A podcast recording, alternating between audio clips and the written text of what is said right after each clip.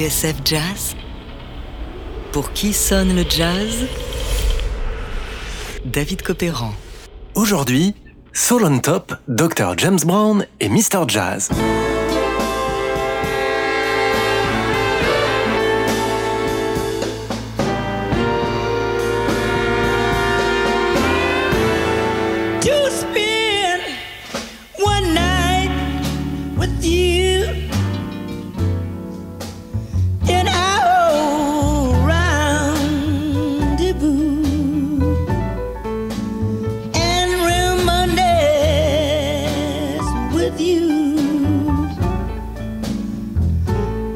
That's my.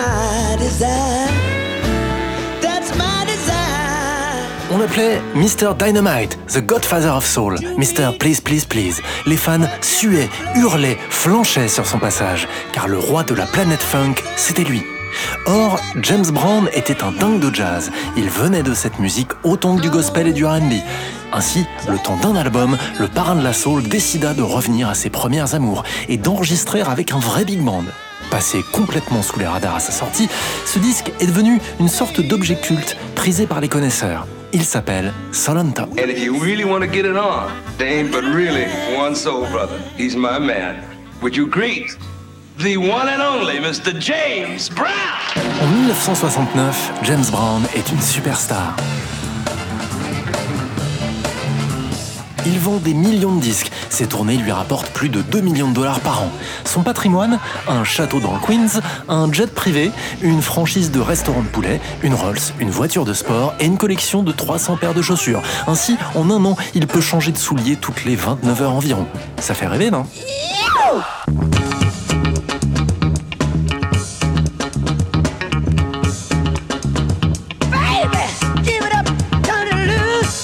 Sérieusement, le parrain de la soul est au sommet de son art. À 36 ans, il fait ce qui lui plaît. Sa gouaille, son chant scandé, saccadé, ultra rythmé sur les riffs troussés par le saxophoniste Pee Wee Ellis font mouche à chaque fois.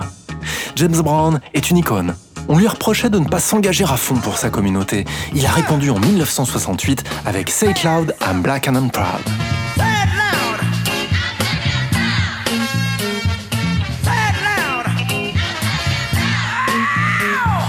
D'ailleurs, au lendemain de l'assassinat de Martin Luther King, Brown est monté sur scène à Boston. Dans une ambiance électrique, il a contenu la foule et donné un concert d'anthologie.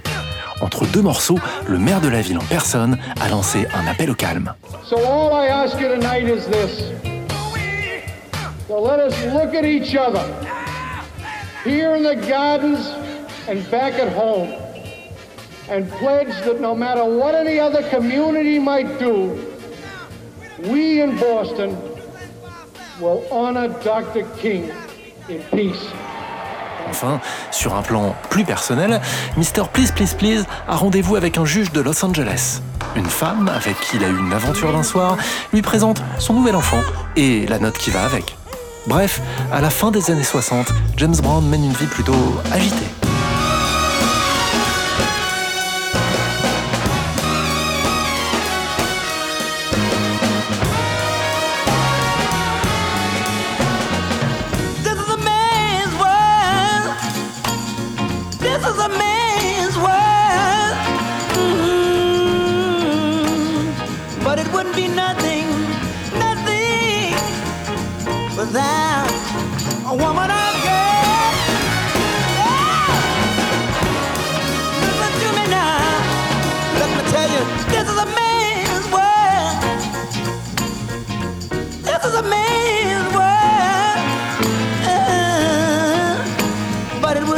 Nothing, nothing, nothing without a woman or a girl.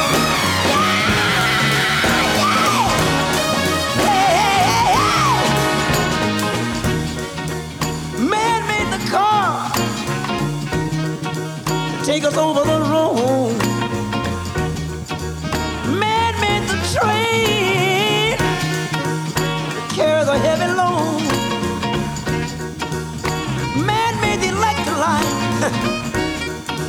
take us out of the dark. Man made the boat for the war, like the told me that no man dog. This is a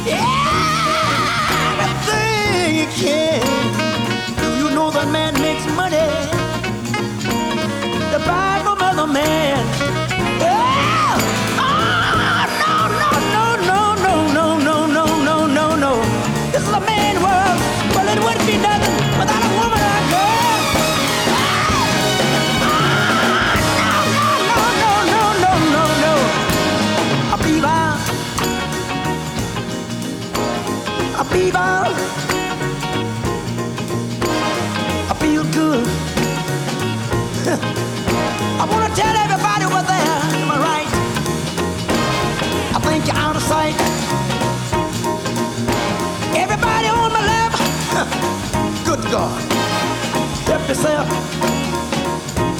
Everybody in the middle, got a sober riddle. Everybody in the middle, yeah, yeah, yeah. Pour qui sonne le jazz? David Copéran sur TSF Jazz.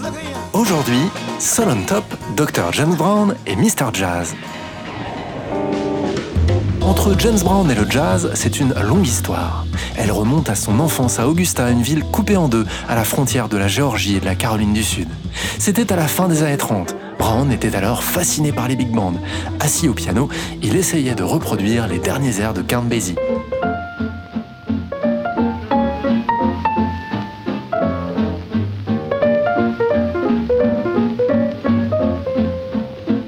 Je voulais être chanteur de jazz, dira James Brown à la fin de sa vie. Mais le funk m'a un peu égaré.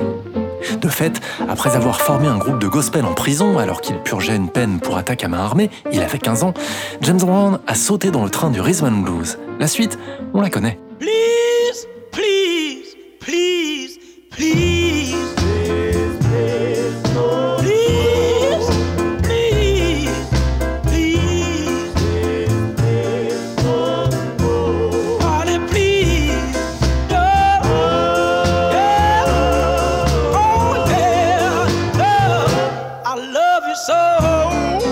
Revenons en 1969.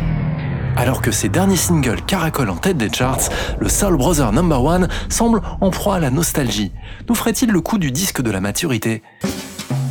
Ce qui est sûr en tout cas, c'est que le chanteur flirte de plus en plus avec le jazz. En mai 69, sort chez King Records Getting Down to It, un album de standard servi par un trio de seconde zone et sur lequel on le sent, Mr. Dynamite se retient d'appuyer sur la pédale d'accélérateur.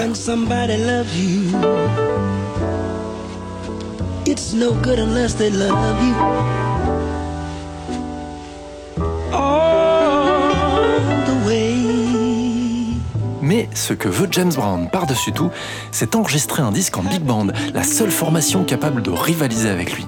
D'ailleurs, il a déjà ciblé un arrangeur, Oliver Nelson. Ne lui manque plus que de monter un orchestre. En août 69, James Brown croise le batteur Louis Belson sur le plateau d'une émission télé à Los Angeles. Quelques jours plus tard, Belson est chez lui lorsque son téléphone sonne. James Brown à l'appareil. J'ai envie d'enregistrer avec vous. Voilà comment, à la mi-novembre, une vingtaine de musiciens parmi les meilleurs de Los Angeles se réunissent au United Recorders sur Sunset Boulevard.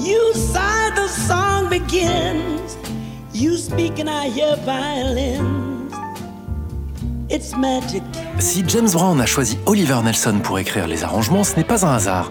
Celui-ci sait parfaitement s'adapter aux besoins d'un artiste. Certains en font beaucoup trop, explique le batteur Louis Belson dans une interview au magazine Downbeat. Ils écrivent trop de notes. Le chanteur lutte pour venir à bout des passages les plus difficiles, surtout lorsqu'il s'agit de rivaliser avec les cuivres. Mais les arrangements d'Oliver étaient parfaits, il n'y avait rien à redire.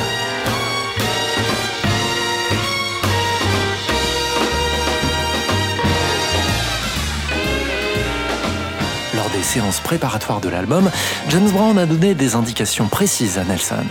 Ils se sont arrêtés sur une poignée de standards, des ballades et des originaux de Brown. Pour le chanteur, le passage à la grande formation est un vrai défi. C'était dur. Je ne pouvais pas tirer la même chose d'un big band que de mon groupe habituel, qui était très flexible. Oliver, dit-il, m'apportait de l'énergie supplémentaire. Ses cuivres pouvaient hurler, mais il savait aussi les faire parler.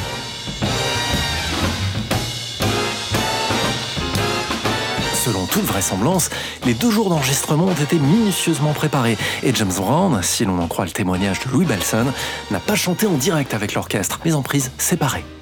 Reclus dans une petite cabine, un casque vissé sur les oreilles, il écoutait la bande que la régie lui envoyait. Il s'éclatait dans sa petite cabine téléphonique, raconte Belson. Il criait, il hurlait.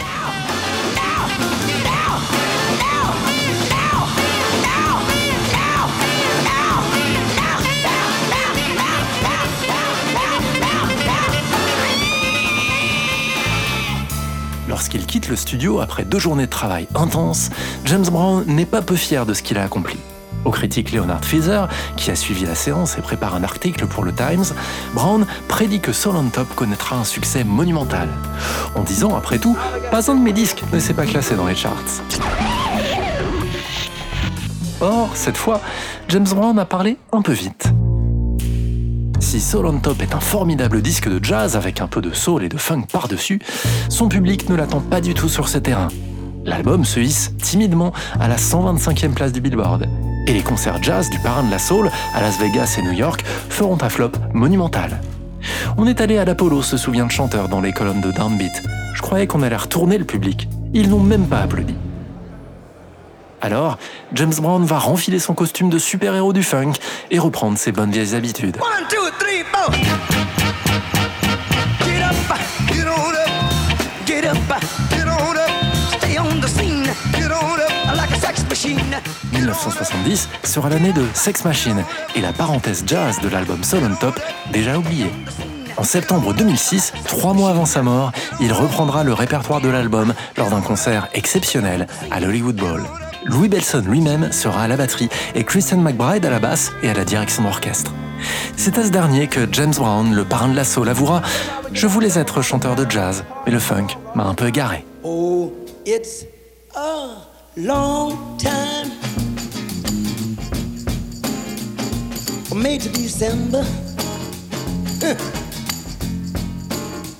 But the days grow short. Can't you of now? When you reach September,